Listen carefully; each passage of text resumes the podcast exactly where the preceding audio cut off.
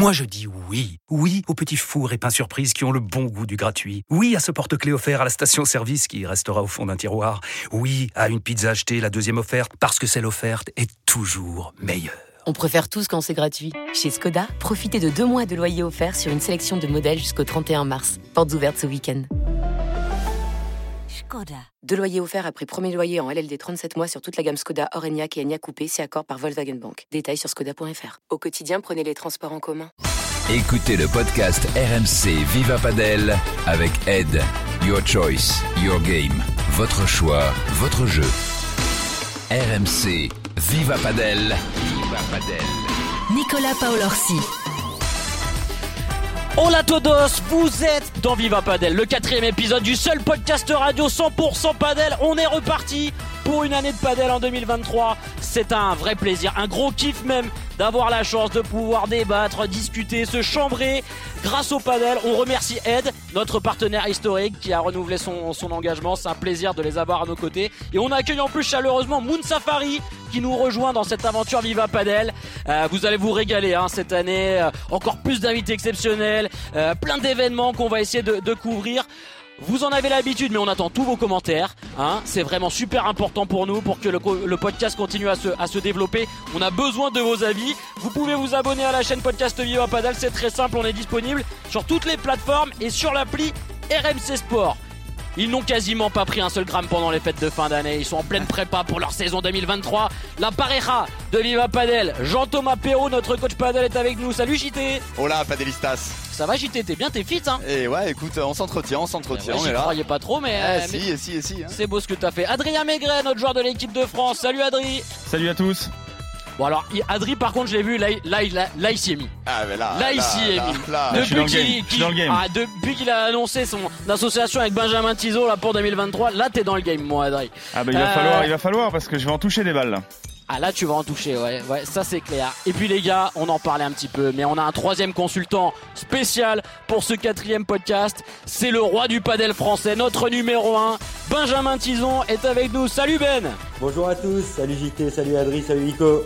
Salut mon Ben. C'est un vrai plaisir Ben de, de t'avoir. Alors euh, on a reformé la paire euh, Maigret-Pérou à l'antenne pour euh, Viva Padel. Là on le fait avec la paire Maigret-Tizon. Euh, mon JT, ils ont un peu plus gagné quand même la paire Maigret-Tizon que, que la paire Maigret-Pérou, faut quand même le dire. Ben et Adri, c'est un peu les épouvantails du padel français. Et je suis super heureux qu'ils remettent leur association en 2023. Ça va être super de les voir tous les deux. Je pense qu'Adri avait hâte de rejouer avec Ben. Ben avec Adri, ça va être génial. Ils vont avoir à cœur de, gagner ce titre de champion de France qui manque à Globe Palmarès. On attend de voir ça avec, euh, avec impatience. Podcast spécial Benjamin Tison. On va bien évidemment parler de la saison 2023, euh, des résultats de Ben en 2022, de son projet aussi, partir, tout quitter pour, pour l'Espagne, pour s'entraîner, pour se structurer là-bas, se professionnaliser. Et puis il y aura plein de débats dans Viva Padel, notamment sur le nouveau classement français. Vous allez voir que ça a changé pour cette année 2023 et il y a un vrai débat euh, sur ce nouveau classement français. Est-ce que vous êtes prêts les gars Adri, JT et Ben On est chaud. Let's go. On est au top. Viva Padel, c'est parti. RMC, le par 3 de Viva Padel. Benjamin Tison, le numéro 1 français, est avec nous. On est en direct de Big Padel. Hein, si vous entendez des balles derrière nous, des par 3, c'est les élèves de Jean-Thomas Perrault qui, essaient de, s'entraîner. Euh, ils ont pris un cours gratuit parce que JT il coûte cher, je peux vous dire. Donc des fois, ils, des fois ils vont jouer sans JT. On va bien évidemment se projeter, Ben, sur ta saison à venir. Alors, tu es en pleine préparation hein, euh, à Barcelone parce que tu vis à Barcelone. Euh, comment ça se passe déjà ce, ce début de, de saison? On appelle ça la pré-temporada en Espagne. Parle-nous un petit peu de ce moment pour vous les joueurs. Bah exactement, bah écoute, c'est le moment où on va dire qu'on répète les gammes et qu'on se fait une grosse caisse physique. Donc c'est très intense. Euh, voilà, pour, vous raconter, moi, une semaine type, c'est euh, deux entraînements de paddle, un entraînement de physique, et de temps en temps deux paddles en physique deux fois par semaine, deux physiques un paddle, pardon. Donc du coup, c'est vraiment très intense. Je dois avouer que je finis les semaines euh, un peu cramé, mais c'est de la bonne fatigue et c'est c'est l'idéal pour continuer à progresser. Moi, qui suis un joueur quand même qui commence à être un petit peu âgé, c'est pas si facile que ça de progresser, mais c'est vraiment ce mois et demi de, pré-temporada, comme disent les Espagnols, où on, on essaye de progresser le plus possible et d'aller un peu puiser dans les ressources. Un petit peu âgé, 33 ans, arrête, arrête, il a plein de belles années devant lui, notre Ben Tison. Euh, donc Ben, tu vas jouer avec un Espagnol euh, en 2023, Mario Huete, euh, sur le circuit international, et on l'a dit euh, dans Viva Padel avec Adri pour le circuit français, peut-être même que vous allez peut-être faire des tournois internationaux, je sais pas si ça, ça a évolué de votre, de votre côté. Est-ce que tu peux nous en dire plus sur le choix de, de Mario Huete, un peu le profil de joueur que tu recherchais pour cette nouvelle année? Bah écoute, j'ai eu de la chance de faire une grosse année 2022 et du coup d'avoir beaucoup de points. Donc pour une des premières fois, de pouvoir me poser en fin d'année avec mes entraîneurs et de choisir vraiment un projet plus qu'un joueur qui a des points pour entrer euh, voilà en prévia ou en tableau final de et Paddle. C'est vraiment un, un, style de jeu que je cherchais, un joueur très agressif qui voilà qui tape très fort, qui est très très puissant au match. On parle d'un joueur qui est cité dans dans les 10 meilleurs smatchers du, du World Paddle Tour, euh, toutes paires confondues. Donc voilà, un gros smatcher. Euh, il vient d'arriver à Barcelone hier pour s'entraîner une semaine avec moi parce qu'il vit sur Madrid. Et moi, j'irai sur Madrid de temps en temps. Et donc, j'ai fait ma première journée d'entraînement hier avec lui. Et voilà, c'est ce que j'avais vu est bien réel. Il tape très fort, malgré que les conditions sont assez froides et humides à Barcelone en cette période. Mais voilà, un, style de joueur très agressif que j'aime bien, qui me fait penser un peu à, à mon petit Adri, un peu dans le style qui aime beaucoup bloquer, qui aime bien être très agressif, avec un peu plus de paddle quand même, parce que bon, voilà, il joue depuis longtemps. Mais donc voilà, un espagnol euh, qui a, on va dire qu'on a un style de jeu qui, je pense, si on arrive à faire prendre la mayonnaise, on va pouvoir faire très mal. Adri, ouais, c'est vrai que Ben, il lui faut un peu ce profil de joueur-là. Euh, pour toi, un joueur vraiment agressif, capable de faire la différence à gauche Ouais, je pense que ça va lui faire du bien. Après, on a, on a vu avec Théo Zapata, qui est un très gros smatcher, mais qui est pas forcément un très bon volleyeur et, et qui va pas forcément aller très très vite au filet, qui aime bien travailler du fond, que ça fonctionnait aussi. Donc, euh, c'est l'avantage de, de son style de jeu à Ben. Maintenant, il est très complet, il est capable de, de s'adapter en fonction de son partenaire. Là, c'est vraiment un choix personnel et une opportunité de jouer avec un jeune joueur prometteur qui va, qui va certainement monter rapidement en niveau encore euh, tout au long de l'année. Mais, euh, mais c'est l'avantage qu'il maintenant. Euh, moi, j'ai vu l'évolution de Benjamin depuis qu'on s'est séparé il y a quelques années et le niveau de jeu qu'il a maintenant. Il a beaucoup plus d'options dans son jeu. Il défend beaucoup mieux qu'avant. Donc, il est capable, on l'a vu cette saison là euh, sur le dernier FIP où il a fait un très bon résultat. Il a fait huitième de finale au, P1 à, Milan, euh, où il a su jouer un petit peu contre nature. Et, il a, et, quand on joue contre nature, c'est toujours dur d'être efficace. Et il a su l'être. Et donc, c'est vraiment voilà une force. Là, c'est vrai que c'est un style de jeu, ce qui nous décrit, qui, qui effectivement ça va certainement être très explosif. JT, euh, Ben parlait de son âge, mine de rien, 33 ans. Euh, est-ce qu'on peut encore progresser à cet âge-là et sur quoi ça, joue pour toi Sur des petits détails pour essayer de grappiller des places Comment ça se passe? Bon Ben, euh, il est parti en Espagne, je crois. Ben, tu vas me contredire si je dis pas de bêtises, mais à 29 ans, donc il est tout jeune dans le dans le dans le paddle international. Moi, ce que je trouve en termes d'axe de, progression pour Ben, ça peut être aussi la dimension physique. On voit que le paddle, c'est un sport qui devient de plus en plus brutal. Les joueurs prennent de plus en plus de place, frappent de plus en plus fort. Et sur cet aspect physique, je pense que Ben, il n'a pas encore donné toutes les capacités euh, qu'il peut produire sur un terrain. Après, comme l'a dit Adri, euh, bon, attends, on voit Bella, il a 43 ans. Euh, il est toujours au summum de sa forme. Donc Ben, il a quand même de longues années euh, devant lui pour, pour progresser. Après, Bella, c'est un extraterrestre aussi. Bella, c'est un extraterrestre. Mais on voit que des jeunes qui durent dans le temps, à 30 38, 39, 40 ans. Euh, voilà, je pense qu'avec une bonne préparation physique, une bonne alimentation, une bonne hygiène de vie, Ben, il peut durer dans le temps. Il a de très très belles années devant lui. Et forcément, moi, je rejoins Adri d'avoir un joueur à sa gauche qui a un peu le même style de jeu que lui. Moi, je me rappelle, il y a des années, on va sans doute en reparler, quand Ben Adri ont commencé jouer sur circuit national et international en Prévia, euh, leur jeu ultra agressif, ça, se rapproche un peu de Galen Lebron. C'est hyper embêtant pour de nombreuses paires et je suis persuadé que ça va matcher. Ben, est-ce que tu t'es fixé des objectifs un peu perso pour cette année 2023 Alors, bon, c'est assez compliqué pour vous les joueurs parce qu'il y a encore cette guéguerre des, des, circuits. Vous savez pas trop quel tournoi vous allez pouvoir jouer, mais est-ce que tu peux nous parler un peu de tes objectifs pour cette année à venir bah, comme tu l'as dit, hein, il y a un peu la guerre des circuits. D'ailleurs, on a une réunion ce soir à 18h45 avec la PPA, l'association des joueurs, pour essayer d'y voir un peu plus clair, pour prendre un peu des décisions. Mais quoi qu'il arrive, comme j'ai la chance, euh, alors que j'ai très peu joué euh, les FIP, puisque j'ai joué les Pro et Paddle, mais pas tous les FIP, j'ai euh, fait que 8 tournois, j'ai eu la chance de très bien jouer, notamment en fin de saison, et d'être aussi bien classé au World Tour qu'à la FIP. Donc peu importe le circuit que je vais choisir, j'ai pour ambition, je me laisse deux ans pour finir dans le top 50. Donc si ça peut être dès cette année, avec plaisir. Jusqu'à maintenant, à chaque fois que je me suis fixé des objectifs, je les ai plutôt vite atteints. J'ai la chance pour l'instant de continuer à progresser chaque année. Donc voilà, j'espère euh, finir top 50 le plus vite possible. Et je pense que voilà, je ne serai pas allé loin de, mon max que je peux atteindre. Euh, JT nous parlait de cet axe de progression, euh, peut-être ce côté prépa physique. Est-ce que tu mets l'accent là, là-dessus vraiment? Tu sens que ça c'est un domaine sur lequel tu peux encore donner plus? Pas complètement, JT a bien résumé, il me connaît bien, il me connaît depuis longtemps. c'est le petit endroit où je suis un peu moins fort que les meilleurs. Euh, ça fait maintenant deux ans que j'ai vraiment mis l'accent dessus. J'ai senti la différence l'année dernière. C'est pas anodin, je pense, que je fasse ma meilleure saison l'année dernière après avoir fait une grosse préparation physique. Et là, on a encore augmenté les doses. Donc, euh, j'espère que je continuerai à pas me blesser, comme ça a été le cas l'année dernière, eh et surtout à progresser pour essayer de taper un peu plus fort dans cette petite balle jaune. Après, euh, Ben, il a quand même un profil ultra particulier parce que alors, je sais pas si ça lui arrive souvent, mais il fait ses meilleurs matchs quand il arrive le plus fatigué. Alors moi, je l'ai vu faire des week-ends où il enchaîne et il, fait des tournois partout dans le monde entier. Il sort d'un tournoi, il est complètement rôti, il arrive sur le tournoi d'après et c'est là souvent où il arrive à faire ses, meilleurs résultats. Alors c'est, ça dénote quand même euh, une certaine condition physique. Il arrive à enchaîner les matchs, il joue de partout. Euh, cette capacité à enchaîner, à enchaîner, à enchaîner, c'est pas donné à tout le monde il se blesse rarement. Et même en étant fatigué psychologiquement, nerveusement, physiquement, il arrive dans ces moments-là à tirer le meilleur paddle. Alors ça, euh, c'est peut-être un peu une énigme. Euh, tu pourras peut-être nous, en dire un peu plus Ben là-dessus, mais euh, mais voilà.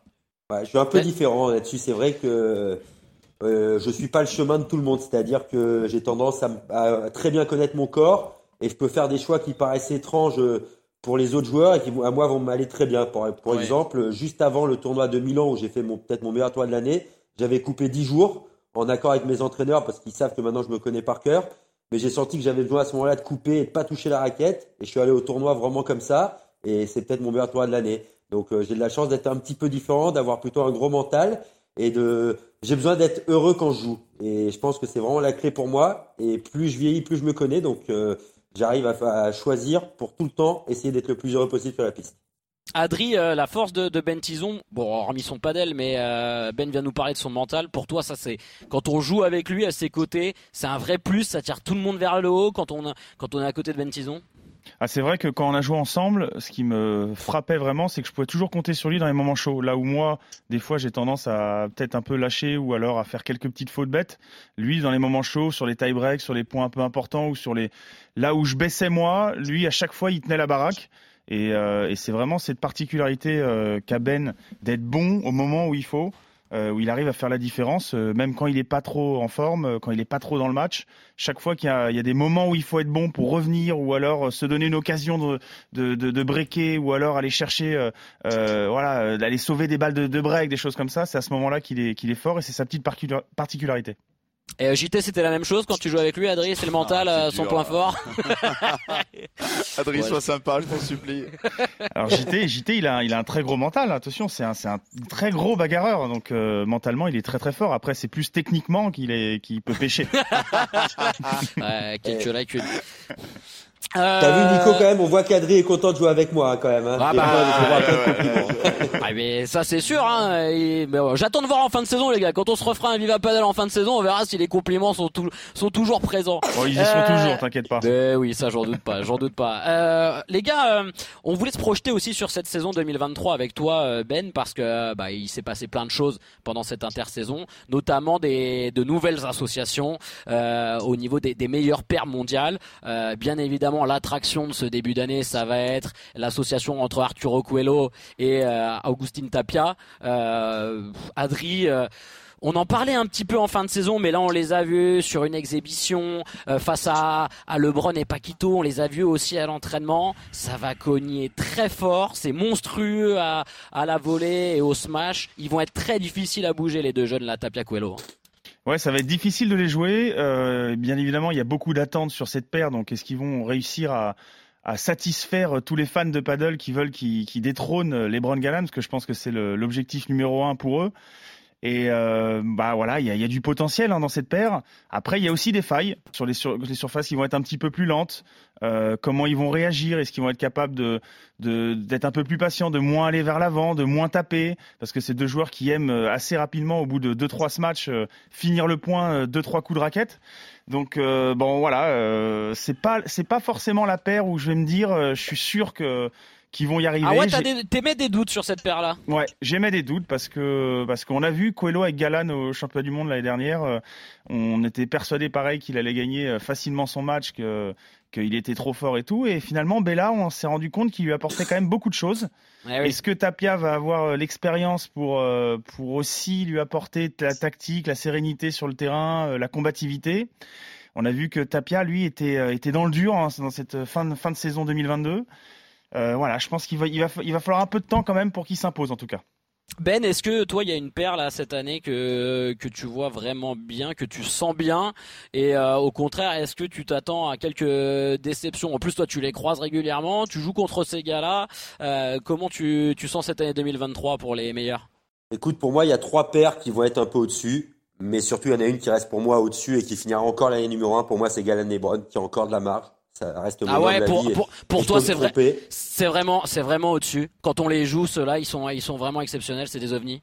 Pour moi, j'ai eu la chance, euh, quand je jouais avec Théo Zapata, j'ai quand même joué presque, euh, allez, on va dire un an et demi avec lui, et il s'entraîne dans le groupe de Galan Lebron, donc j'ai eu la chance de m'entraîner beaucoup avec eux, et c'est les seuls que quand je m'entraîne contre eux, où je me dis, oh, c'est pas sympa le paddle, ça va trop vite, ça fait mal, c'est pas, c'est pas agréable. Ah, tu leur as pris un set si quand même. année, tu leur as pris un set. Ben. Tu leur as pris un set quand même. Tu leur as pris un très beau set. Si, tu le dis en pas, match mais on, nous on le dit. Ouais, je leur ai pris un set une fois sur un petit malentendu, mais, mais sinon j'en ai perdu beaucoup.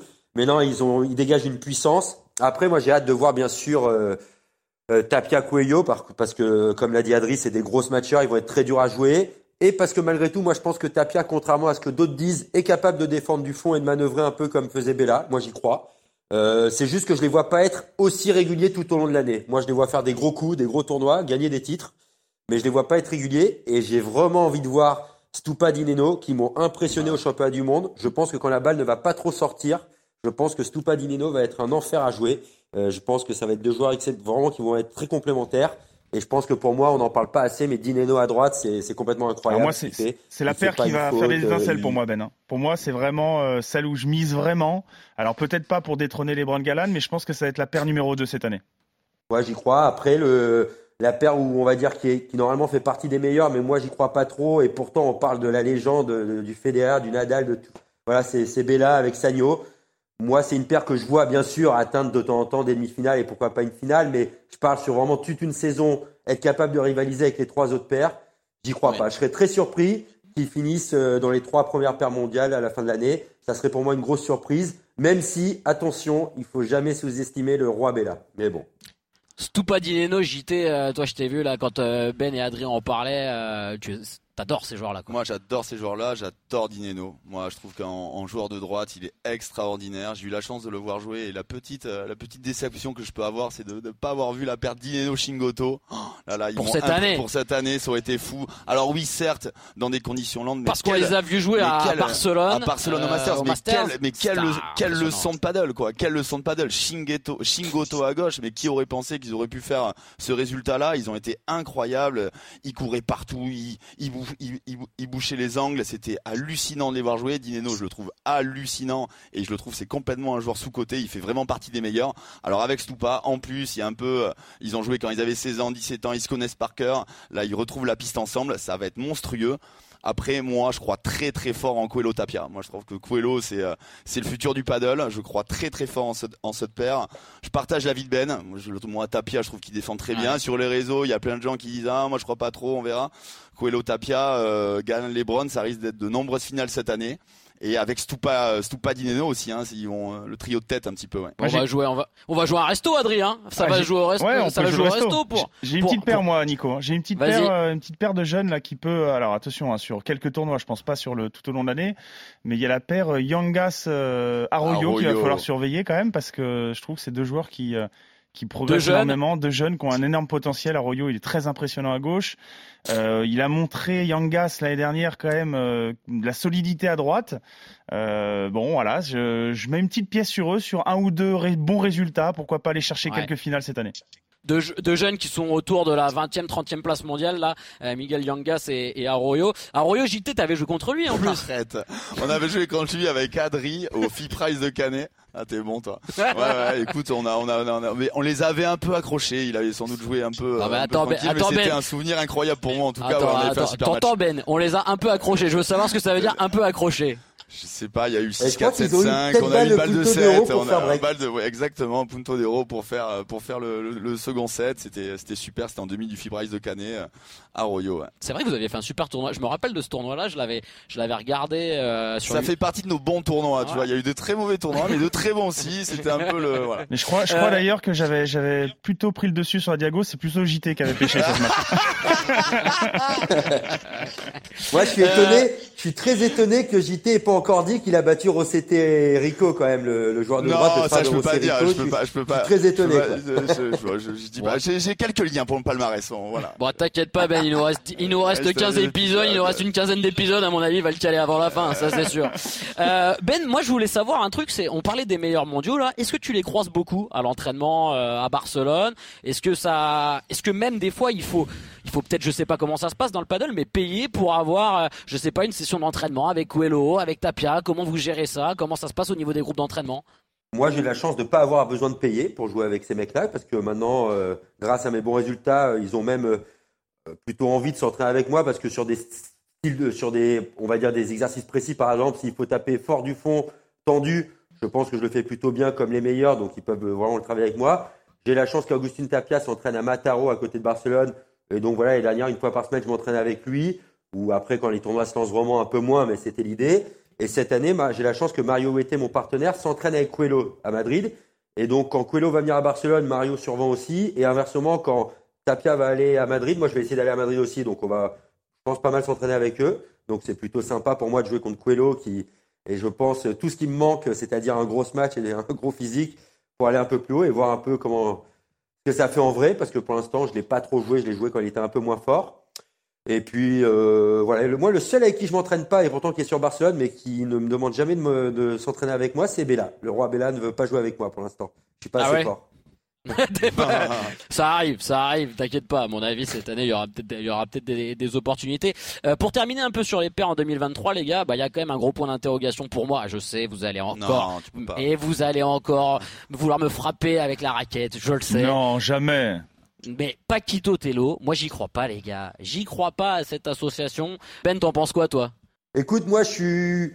Alors, je vais pas être aussi méchant que toi, mais pour moi, à part sur des tournois ou comme un peu cette année quand ils ont gagné où il manquera 2-3 paires, je les vois pas pouvoir lutter pour le titre, hormis des conditions euh, ultra euh, favorables pour Tello.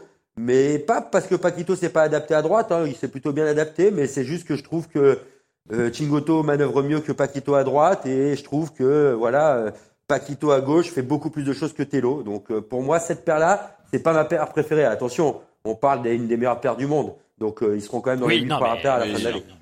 Oui, c'est sûr. mais moi, Adri, Adri j'y crois pas. Non, mais je suis, où je suis d'accord avec toi, c'est que aller chercher le, top 3 des paires à la fin de l'année, ça c'est sûr que je pense qu'ils y arriveront pas parce que là, il y a vraiment des associations qui, qui vont faire mal devant. Après, je pense qu'ils sont capables. Je trouve Tello un peu décevant depuis qu'il joue avec Paquito. Moi, je le trouvais bien meilleur quand il était avec Chingoto. Euh, alors certainement parce que euh, le style de jeu de Chingoto lui convenait mieux. En tout cas, bon, ils ont réussi quand même à prendre un, titre. Euh, ils n'ont pas non plus fait une fin de saison catastrophique. Donc ils vont être présents, ils vont faire, je pense, quelques bons, bons tournois. Mais de là aller chercher un top 3 pair, ça me paraît aussi très compliqué. Euh, ben Tison, euh, je voulais aussi t'entendre sur euh, sur les filles et sur Alix Colombon parce que on parle beaucoup des garçons, mais Alix a terminé l'année 24e mondiale.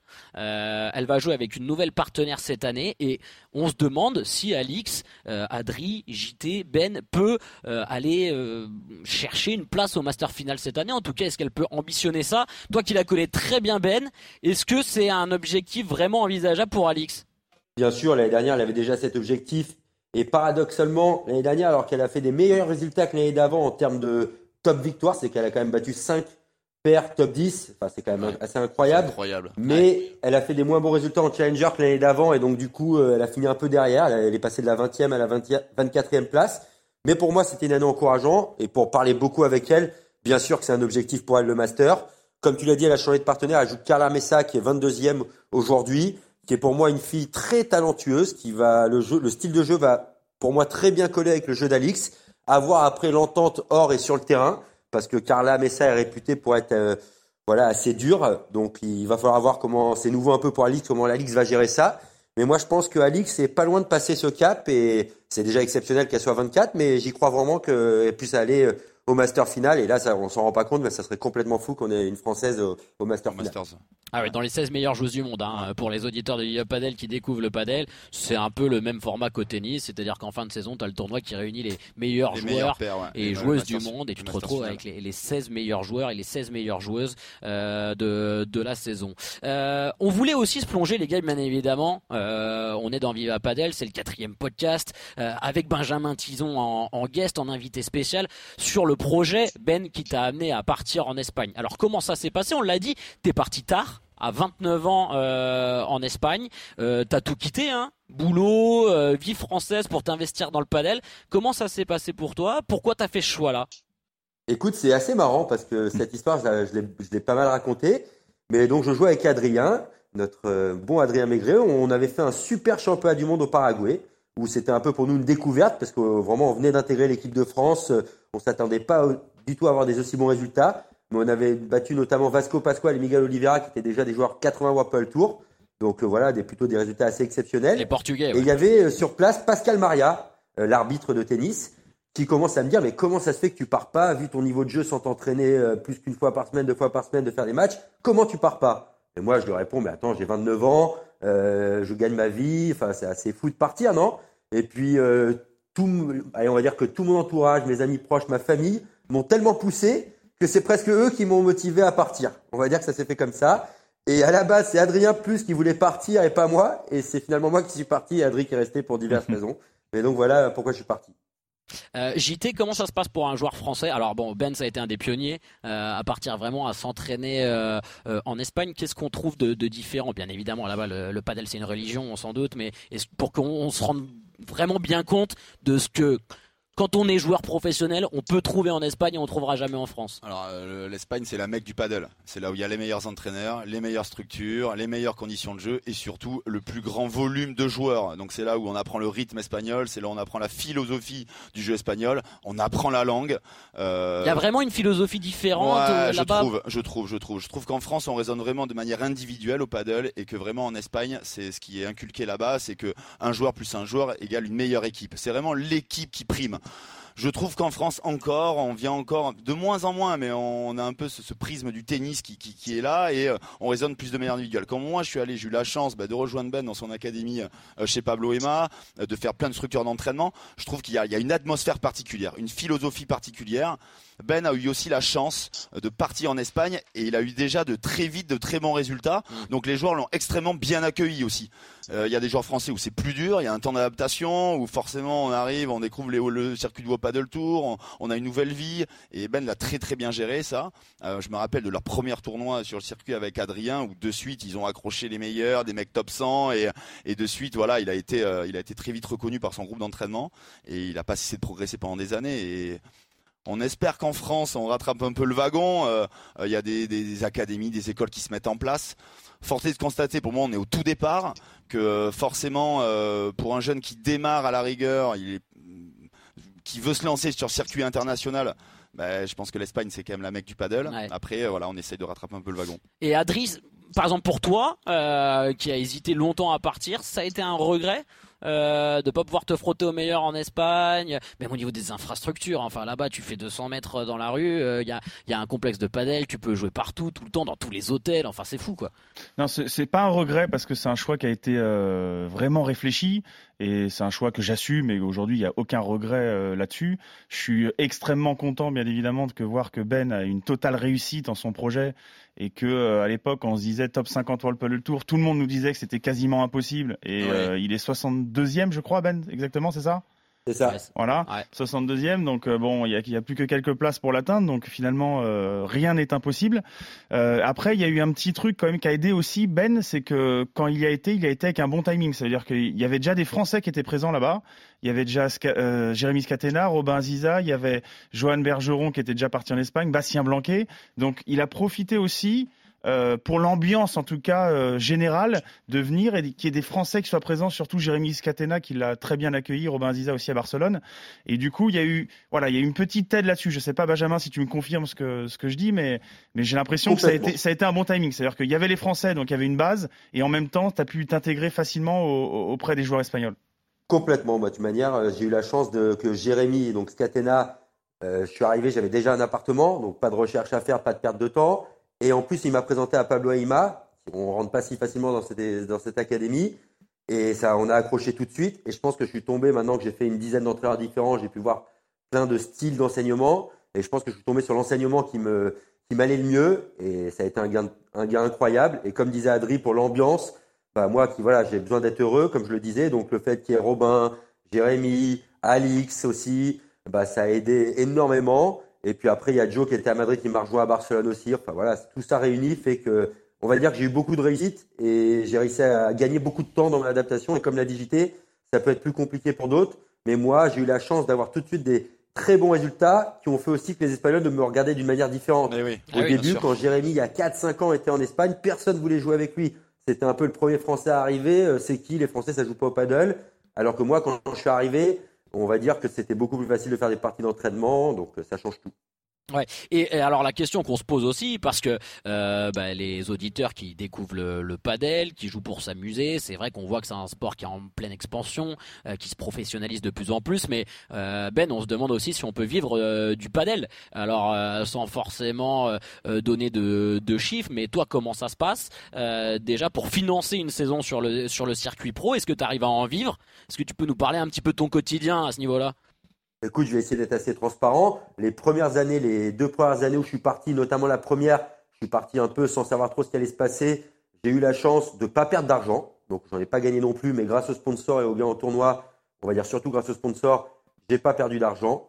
Et depuis l'année dernière où j'ai fait une grosse saison et que le paddle continue à se développer, que ce soit grâce à l'arrivée de premier paddle, grâce à l'augmentation des sponsors, euh, Canal+, voilà, RMC, tout ce qui est mis autour du paddle, les sponsors augmentent et pour la première fois cette année, j'ai vraiment gagné de l'argent. Donc ça veut dire quand même que ça commence à être un, vrai sport entre guillemets. Bon, je suis numéro un français, 62 mondial, donc c'est dur, mais c'est beaucoup mieux. Je le vois même chez les Espagnols qui euh, avant, autour entre la 30e et la 80e place, étaient obligés de travailler à côté. Aujourd'hui, tout le monde est professionnel entre la 30e et 60, 80e place, ou quelques stages comme ça, mais ça n'a plus rien à voir. Et je sais que c'est en grande partie dû au fait que le paddle est en train d'exploser, notamment dans les pays comme l'Italie, la Suède et la France qui est, voilà, j'espère, va mm. se lancer à fond dedans.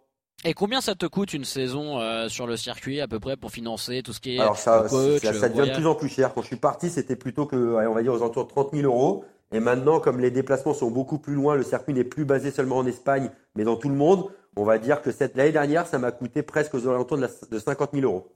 Ah ouais, ouais, ouais. Donc, bon, si tu arrives à, en vivre, ça veut dire quand même qu'il y a de plus en plus de, revenus, de rentrées d'argent, et ça, c'est quand même une super chose pour euh, pour le padel. Euh, les gars, euh, on va maintenant se plonger dans le coup fétiche de Benjamin Théon, celui qui fait trembler toute l'Espagne. Jingle, tortilla d'Adri. RMC, Viva Padel, la tortilla d'Adri on a mis la tortilla d'Adri parce que c'est ton copain Ben, hein, Adri. On n'avait pas le temps de créer un jingle tison. Donc euh, voilà, vous êtes habitués. C'est le moment de notre euh, rubrique technique, tactique. Ben, on va parler de ton coup fétiche du coup. Ce fameux smash à la grille qui est devenu ton, ton coup signature. Comment tu arrives à réaliser ça techniquement? Bah écoute, euh, je vais expliquer pourquoi déjà. C'est que quand j'ai commencé, ça m'est venu très naturellement ce coup à la grille parce que au paddle, quand on se match, si on peut pas gagner le point, il faut être capable de maintenir l'adversaire au fond. Sauf que quand tu viens du tennis et que tu sais pas ce que c'est une bandera ni une vibora, le seul moyen que j'ai trouvé pour que la balle reste au fond et ne revienne pas trop loin derrière et me faire contre-attaquer, c'est de taper dans la grille pour qu'elle monte et qu'elle reste au fond. Donc voilà d'où c'est venu. Donc euh, voilà, et c'est devenu mon coup fétiche et avec le temps, j'ai on va dire que je l'ai pas enlevé, c'est toujours le coup que je fais le plus au match et c'est mon coup un coup que j'adore et que je fais très souvent. Qu'est-ce que ça t'apporte alors? Ouais, qu'est-ce que ça t'apporte tactiquement en match et comment tu le comment tu le réalises techniquement? Bah, tactiquement, ça me permet vraiment, comme la grille est assez aléatoire, de gêner l'adversaire. Même un très bon défenseur peut être gêné par un coup à la grille. Et ça me permet surtout de garder, comme je le disais, le joueur au fond. Et techniquement, ce que je peux donner comme conseil, et contrairement à ce qu'on peut penser quand on le travaille, c'est qu'on a tendance à le faire doucement, à vouloir assurer, la mettre dans la grille. Alors que moi, j'essaie vraiment au contraire de prendre la balle très haute, de me mettre bien en dessous de la balle, et au contraire d'accélérer la tête de raquette pour que la balle retombe justement. Ouais, d'accord, pour que la balle retombe, le retombe le plus vite possible et le plus fort possible en fait, limite. Euh, pour Plus que... fort possible, non, mais il faut qu'il y ait de la vitesse. D'accord. Il faut Vitesse est proche de la grille, que le roman soit proche de la grille, comme ça la balle peut chuter aussi. Et Ben, j'ai l'impression que c'est un coup qu'il a naturellement, qu'il a pas besoin de travailler.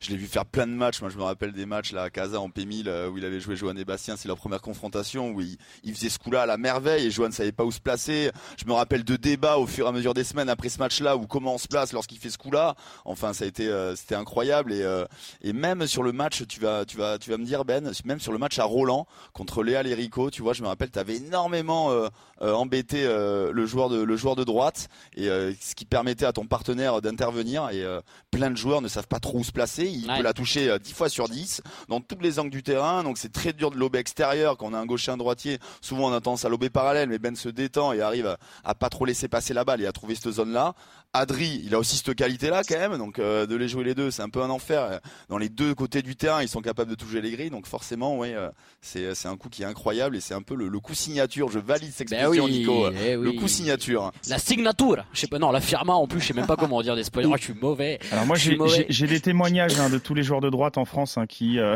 qui, enfer qui valident enfer, que moi, cette grille jouer, tombe euh, tout le temps. hein. Je veux dire, euh, j'ai entendu le mot aléatoire, mais en fait c'est pas si aléatoire que ça. Elle Alors tombe tout le justement, temps. Adri, justement, Adri, moi je voulais te, je voulais te poser une question sur ça, parce que c'est vrai que on a la fameuse expression, euh, nous au niveau amateur, tu sais, quand ton adversaire il prend la grille, tu dis mais euh, il a de la chance, euh, voilà. Non, c'est pas que- la chance le mot, je crois. Alors justement, est-ce que techniquement, est-ce que techniquement il faut mettre de l'effet pour que le rebond soit variable sur la grille? JT le disait, essayer de jouer le plus proche possible de la de la grille. Comment on fait en fait pour que la grille ce soit vraiment un, un élément variable qui gêne la défense? Alors plus sérieusement, bien évidemment, qu'il y a une partie aléatoire en fonction de l'endroit où tombe la balle. Si elle tombe en haut de, de, la, grille, de la, petite barre de la grille, eh ben forcément, elle a plus de chances de remonter. Si elle touche le dessous, elle va forcément tomber. Donc déjà, même si on joue à plat, en lift ou euh, même en vibora et qu'on touche cette grille, euh, et ben forcément, euh, il y, a un- côté aléatoire. Après, plus on va jouer fort, plus on va mettre de l'effet, plus il y a de la chance que, la balle redescende. Et effectivement, comme dit plus on va, le rebond va être proche de la grille, plus ça va toucher les premières parties de la grille, et donc plus la balle a des chances de retomber. Et puis moi Ben, je voulais aussi t'entendre sur un truc qui ça me fait rêver quand je regarde tes matchs, j'avoue, c'est euh, les blocages à la les blocages revers à deux mains là euh, à la volée. Ça c'est quoi? C'est c'est grâce au tennis pour le coup? C'est vraiment une, une facilité que tu as eu avec le tennis ou c'est quelque chose que tu as travaillé, c'est cette facilité à venir bloquer à la volée? Écoute, euh, je sais pas si c'est lié au tennis, c'est surtout lié qu'au début, je savais pas défendre, donc si je laissais passer une balle, je perdais le point. Donc le seul, le seul moyen que j'ai trouvé, c'est d'aller m'avancer et de la bloquer de voler. Et c'est vrai qu'assez naturellement, parce que je pense que j'ai un très bon œil, c'est une de mes grosses qualités. Je pense que j'arrive très bien à avoir des bons réflexes et bien bloquer. C'est un coup que j'ai un peu laissé tomber parce que j'ai progressé en défense. Et c'est mon entraîneur Pablo Emma qui m'a dit l'année dernière, eh Ben, il va falloir que tu varies parce que là tu montes plus bloqué. Euh, comment c'est possible alors que tu bloques euh, C'est incroyable. Donc maintenant j'essaye de varier mes positions pour gêner le smatcher adverse. Donc voilà, c'est vrai que c'est un coup. Je dois t'avouer que j'ai rendu fou quelques Espagnols qui, au changement de côté encore cette année, m'imitent en train de le faire en disant que c'est de la énorme. grosse réussite pour être poli. voilà. Ouais, je Ça, l'ai fait, mais bon, écoute, ça me fait plaisir. C'est mon coup qui me fait plaisir. C'est un peu Non, mais, euh, Santoro contre Safin qui lui faisait fracasser les raquettes. Mais moi, c'est pareil avec les Espagnols sur ça. Il y a quand il bloque, mais il y a aussi quand il recouvre la balle en revers, Enfin, en ouais. Moi, c'est ça qui me rendait fou quand je jouais contre lui, c'est-à-dire que euh, du, du fond du terrain, il est capable de t'envoyer une sonde recouverte qui est très rasante dès le retour. C'est la particularité qu'ils avaient avec Adrien, c'est dès les premiers coups de raquette, ils impulsent une énorme vitesse à la balle, les volets Alvers remontent, ils s'engouffrent. Et euh, moi, au-delà du coup signature de la grille, moi je dirais ce revers à deux mains de fond de cours et même ce coup droit où il recouvre extrêmement bien la balle. Et c'est euh, énormément perturbant pour les adversaires. Euh, ça c'est vrai que c'est une de vos forces, ça, avec avec Ben, cette capacité à, mettre énormément de vitesse, à être très agressif. On en parlait avec JT, hein, d'ailleurs, dans le dans le dernier épisode de, Viva Padel, euh, cette faculté que vous avez eu à ch- un peu les codes en France, euh, à jouer un peu moins padel. Non mais à casser les codes, mais surtout moi je me rappelle quand ils ont commencé à jouer au paddle avant que Benjamin parte en Espagne, et Adrien et Ben vont pouvoir nous le raconter en disant mais non ils y arriveront pas, ça joue pas paddle, ils laissent pas passer une balle. moi un peu le premier aussi, euh, tout le monde, on se disait ah, c'est vrai que ça va être un peu limitant, et ben non, pas du tout. Au final, euh, ils se sont adaptés et leur façon de jouer, ils ont prouvé aux joueurs espagnols et aussi aux joueurs français que c'était aussi une façon de jouer au paddle, qui avait pas que défendre et de laisser passer la balle. Je pense que voilà, dans un terme d'apprentissage, il faut savoir faire un, aussi un peu les deux et laisser passer les balles quand elles sont rapides et quand on a du temps et quand la balle est lente, prendre devant pour prendre du temps aux adversaires. Ça c'est la marque de fabrique, Adrien de la paire Maigret-Tison? Ouais, c'est vrai que ça a été euh, l'une des marques de fabrique au début, en tout cas pour nous imposer en tant que numéro un français euh, sur le circuit euh, bah, français du coup. Mais c'est vrai que bon, moi je pars du principe de toute façon que dans tous les sports, il y a des différents styles de jeu et que chaque qualité sont importantes. On voit Chingoto quand il a joué à gauche, c'est pas forcément un joueur très agressif qui va frapper toutes les balles, qui va jouer vite à 100 000. Et pourtant, ça a été un très bon joueur de gauche sur ce master. Et je pense que voilà, potentiellement, il peut être un très bon joueur de gauche s'il continue à se mettre à gauche avec un bon joueur de droite. Donc voilà, nous, on a tout simplement fait ce qu'on sentait. Voilà, au début, on prenait pas de cours, on faisait tous les tournois, tous les week-ends, on allait, on faisait 8 heures de route, on, se battait pour aller faire tous les tournois ensemble. On avait envie de, jouer au maximum. On n'avait pas d'entraînement, pas de coach, donc on, essayait de marcher à la sensation. On se coachait nous-mêmes, c'est-à-dire que à la fin des matchs, on se faisait des briefings, on se disait voilà, ce serait bien que fasse ça, toi, il faudrait bien que tu fasses ça. On essayait de, progresser nous-mêmes, quoi. Et en fait, voilà, on a été tout simplement dans du naturel. Et c'est vrai que ce qui est dur après, quand on, arrive, quand, quand, on a été en Espagne, alors euh, peut-être moins Ben parce qu'il a, été, il a eu tout de suite une structure, mais moi quand j'ai été faire des stages un petit peu, euh, quelques semaines, quelques jours, euh, bah, au final il te change tout. Et bah, on a envie de mettre en place ce qu'il nous demande. Et il y a ce côté, bah, je, je vais laisser passer les bas, je vais utiliser les vitres. Et du coup, il y a un petit temps d'adaptation qui est long, qui est difficile à essayer de bien choisir la balle qu'il faut laisser passer et par contre y aller quand il faut y aller, charger, bloquer, euh, garder le filet. Donc euh, ça c'est difficile, c'est ce que vont un peu vivre les, les, jeunes là qui vont aller, euh, qui, qui, sont déjà ou ceux qui vont aller encore à Barcelone, c'est-à-dire de, de, de, changer un petit peu cette, c'est ce naturel. En tout cas, on conseille hein, à tous nos auditeurs euh, d'aller voir les matchs de, de Ben Tison, ce fameux smash grill là, franchement, qui rend fou tous les Espagnols, toute la péninsule ibérique est dingue de, de ce coup. Euh, les gars, on va rentrer dans la dernière partie de, de Viva Padel. C'est l'heure du Clubhouse. RMC, le Clubhouse de Viva Padel. Avec euh, deux petites infos avant de remercier euh, Ben Tison pour ce quatrième podcast de Viva Padel. Je voulais vous entendre les gars sur euh, les petites mesures d'ajustement qu'il y a eu au niveau du, classement français. alors pour résumer, mais avant dans le total d'une saison, on prenait les 10 meilleurs résultats de la saison, les 10 meilleurs tournois qui comptaient et qui te, te faisaient un nombre de, de points au total. Désormais, on va élargir aux 15 meilleurs tournois. Qu'est-ce que ça change pour toi, JT je pense qu'on aurait dû augmenter les tournois à 45. 45 tournois pris en compte, c'est Ça commence fort, JT. Non, mais j'ai arrêté moi de me battre avec ça. Euh, ça me fatigue un peu. Euh, moi, je trouve que le classement, il est extrêmement bien représentatif. On a les meilleurs devant. Euh, 10 tournois pris en compte, c'est les 10 meilleurs tournois pris en compte déjà. Donc, euh, on fait pas 10 bons résultats sur nos 10 tournois, il faut en jouer plus. Euh, moi, au-delà de tout ça, moi, ce que j'aimerais, en tout cas, c'est qu'on incite nos meilleurs jeunes, et je parle pas forcément que des meilleurs, mais aussi des jeunes et des joueurs qui s'investissent un peu comme Ben à l'époque dans une démarche un petit peu professionnelle, ben, d'aller jouer le circuit international et pas de les obliger à rester sur le territoire français. Pour le bien des équipes de France, pour le bien du développement de la pratique, ce qui m'embête, c'est que je comprends pas pourquoi il n'y a pas un consensus là-dessus et qu'on partage pas tous mon avis, quoi. C'est, euh, euh, je pense que c'est. En gros, tu veux dire qu'avec ces 15 tournois, ça veut dire que les meilleurs Français, ils vont être obligés. Bah, moi, je parle pas des, moi, je parle pas des tout meilleurs. Je parle ceux qui sont un peu en retrait. ce qu'il faut savoir, c'est que là, les 8 meilleurs joueurs français, ceux qui composent l'équipe de France, ce sont ceux qui jouent le circuit international. Mm. Ça me paraît essentiel d'inciter euh, les nouvelles générations à faire comme eux. Et là, pour le coup, ben, eux, ils sont un peu embêtés parce que ouais, mais si on va faire le circuit international, on, perd des points. On peut perdre des points, on peut, on est obligé de jouer le circuit français. Euh, moi, un joueur comme Ben Tison, de le voir une fois de temps en temps, avec le calendrier hallucinant qu'il y a sur World Tour, même en termes de récupération, ben, je veux pas le voir sur des P1000 ou sur des P2000. Hmm. Moi, 26 ans, je veux le voir que en de Tour, que à la télé, que sur Canal+. Et je trouve, voilà, on a rajouté aussi une catégorie P1500. Bon, c'est sans doute un peu bien pour le développement de la pratique, mais ça doit rester des sports régionaux. Là, les P1000, Adri va pouvoir nous en parler, comme il y a eu ce week-end à Créteil. Ça doit être des tournois régionaux. On fait 4 tours, quatre matchs dans le week-end. On joue à 23 heures. Il n'y a pas de temps de récup. On fait des super tie-break.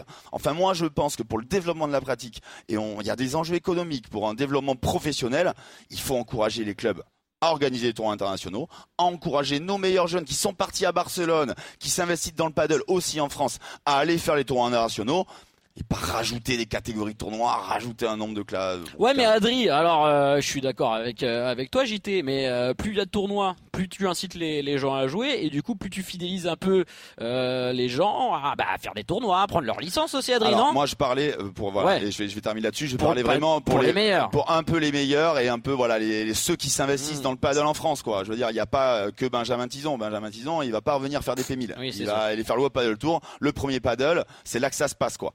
Là, on rajoute une notre catégorie de tournois, on rajoute 5 tournois supplémentaires et il va, ça, il va y avoir des disparités dans le classement. Là, à l'heure actuelle, les meilleurs, ils sont devant. Euh, le classement, il est hyper juste. On a eu ce débat un peu en off avec Adri, il partage mon avis. Euh, là, ça, ça incite à celui qui va jouer le plus, quoi. Mm. Voilà. Adri, euh, t'en penses quoi, toi, même avec JT Moi, je pense que rajouter 5 tournois supplémentaires, ça va fausser le classement parce que c'est ceux qui vont plus jouer qui vont forcément marquer le plus de points et du coup ça devient un petit peu moins juste. Ceux qui vont le plus s'investir, qui vont plus sacrifier ces week-ends, parce qu'au au final il y a, il y a les tout meilleurs qui vont consacrer énormément de temps au paddle, qui vont tous les week-ends aller faire des tournois et qui vont se professionnaliser, ça c'est une évidence. Même ceux qui sont aujourd'hui, il y a que euh, 9 joueurs, je crois, qui sont classés assimilés avec le classement FIB, c'est-à-dire qu'ils font partie du top 200 mondial.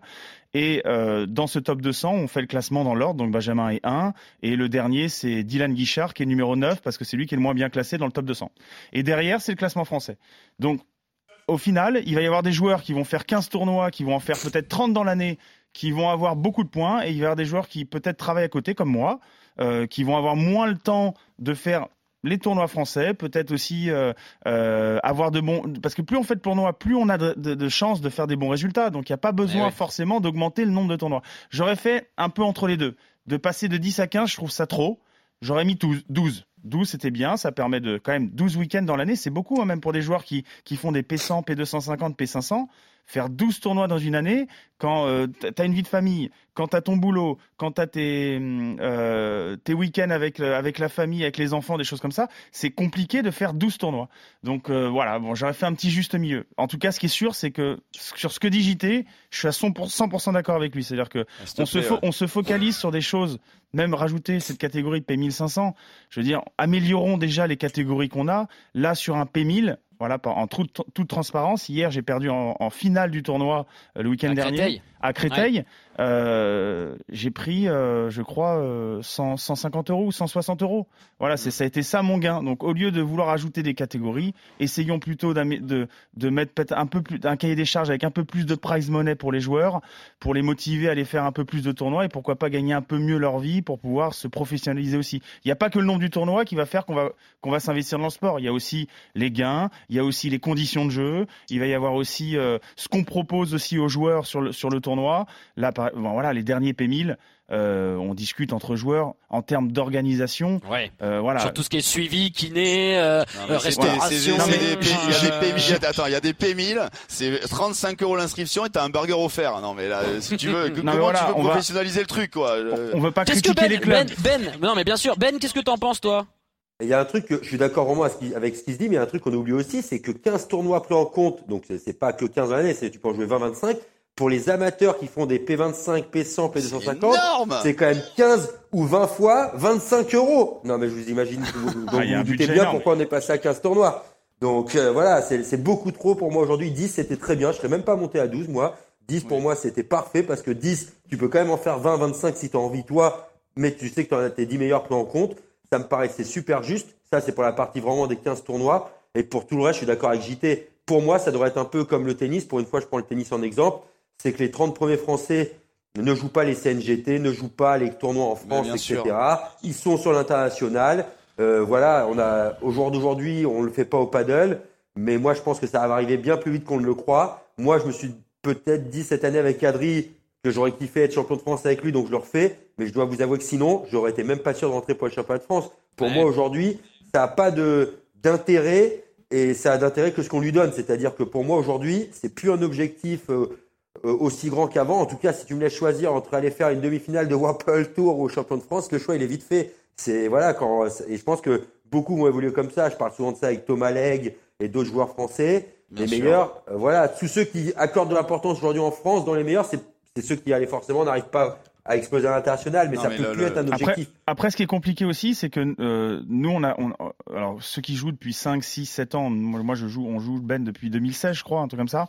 Euh, on a, on a connu le sport dans le début de la fédération française, qui a organisé ça déjà. Il y avait déjà ces catégories-là, P1000, P1000, P, P500, P250. On s'est habitué à faire ça. Donc, si vous voulez, on est, on est ancré. les- la plupart des joueurs, les meilleurs joueurs français, sont ancrés à faire son, le P1000 le week-end, à avoir ses points, à être bien classé. Et, et donc, fi- finalement, ce qui est dur, c'est de, de changer l'état d'esprit des joueurs. Moi, je vois, je discute beaucoup avec les joueurs qui sont sur un débat. Est-ce que euh, euh, c'est bien, c'est pas juste que les joueurs qui sont à l'international soient devant au classement euh, Ils devraient venir jouer en France et tout? Parce qu'on est encore ancré Ouais. sur Ouais. ce schéma-là qu'on fait depuis 6-7 Non, mais, ans. euh, On a l'habitude. Alors qu'au final, ce qui, ce qui est important, c'est que les joueurs performent sur le circuit international. C'est plus dur de gagner un FIP Star ou un FIP Rise, ces catégories-là, pourtant qui est l'équivalent des challengers au tennis, que de gagner un P2000 en France aujourd'hui. Donc euh, il, faut, il faut vraiment pousser le sport vers le haut. Et dans l'élite, il faut pousser les joueurs à aller faire des tournois FIP. Pourquoi pas en organiser aussi plus en France, qui est déjà le cas, euh, Ouais. je crois, cette année. Il y en aura Est-ce un que Bordeaux, toi, hein, Adri, est-ce que toi, Adri, qui joue encore régulièrement en France, ce, ce, ce- ce classement-là, avec les 15 meilleurs tournois pris, ça va t'inciter à jouer plus de tournois? Ou pas forcément, du Bah coup toi, pour Alors moi pas du tout. Qu'est-ce que ça a changé Non non non, ça, ça, ça va rien changer. Moi j'ai des objectifs très clairs. Ça veut dire euh, des objectifs que je me suis définis avec mon partenaire et c'est pas euh, 15 résultats qui va changer. Tant pis.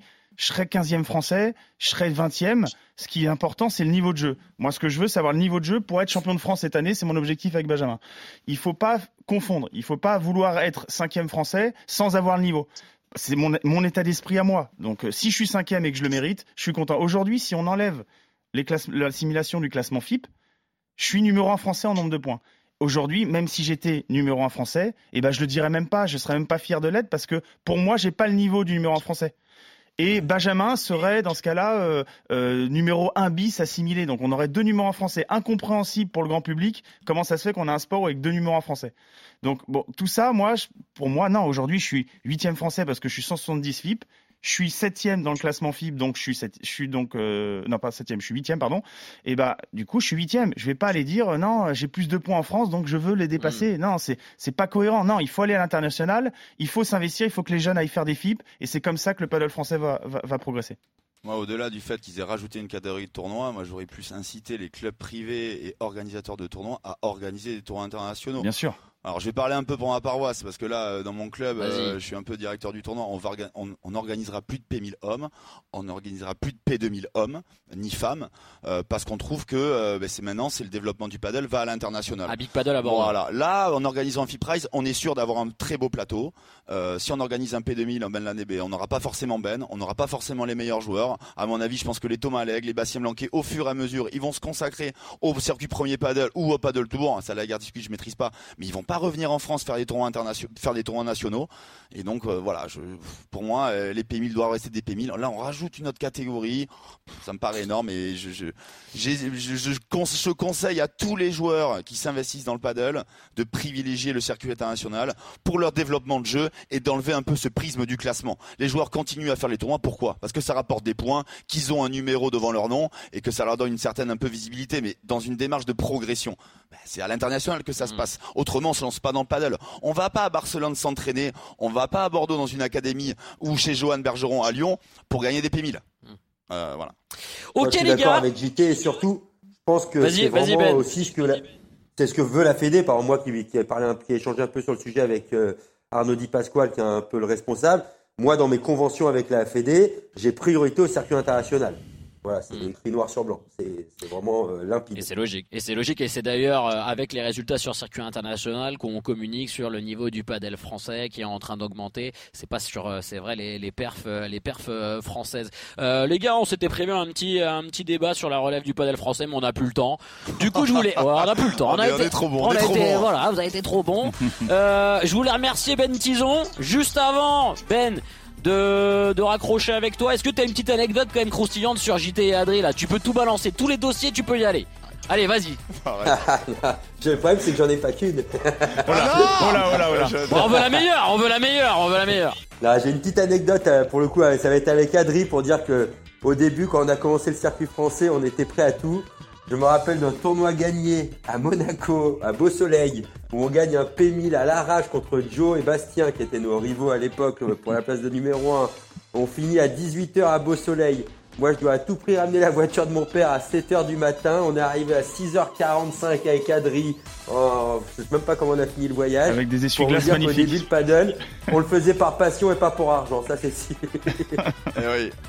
Bon, en tout cas, euh, c'est un réel plaisir, Ben, de, de t'avoir dans ce quatrième podcast de, de Viva Padel. On souhaite une très bonne saison 2023. Bien évidemment, on va te suivre hein, grâce à Adré. Et puis, euh, tu es le, le bienvenu. À chaque fois, on t'attend pour une grosse perf hein, dans Viva Padel. On te passera un petit coup de fil. Si grosse perf, il y a, et on espère que ça arrivera rapidement. Merci beaucoup, Ben. Salut mon Ben. Merci beaucoup, Salut Ben, très sympa. merci à tous. Ciao les gars. Merci à Adri, merci JT. Les gars, on se retrouve très très vite puisque Viva Padel ça continue en 2023. On est ravis hein, de continuer euh, ce premier podcast euh, réservé au, paddle. Vous vous abonnez à la chaîne podcast, des petits likes, c'est super important pour nous.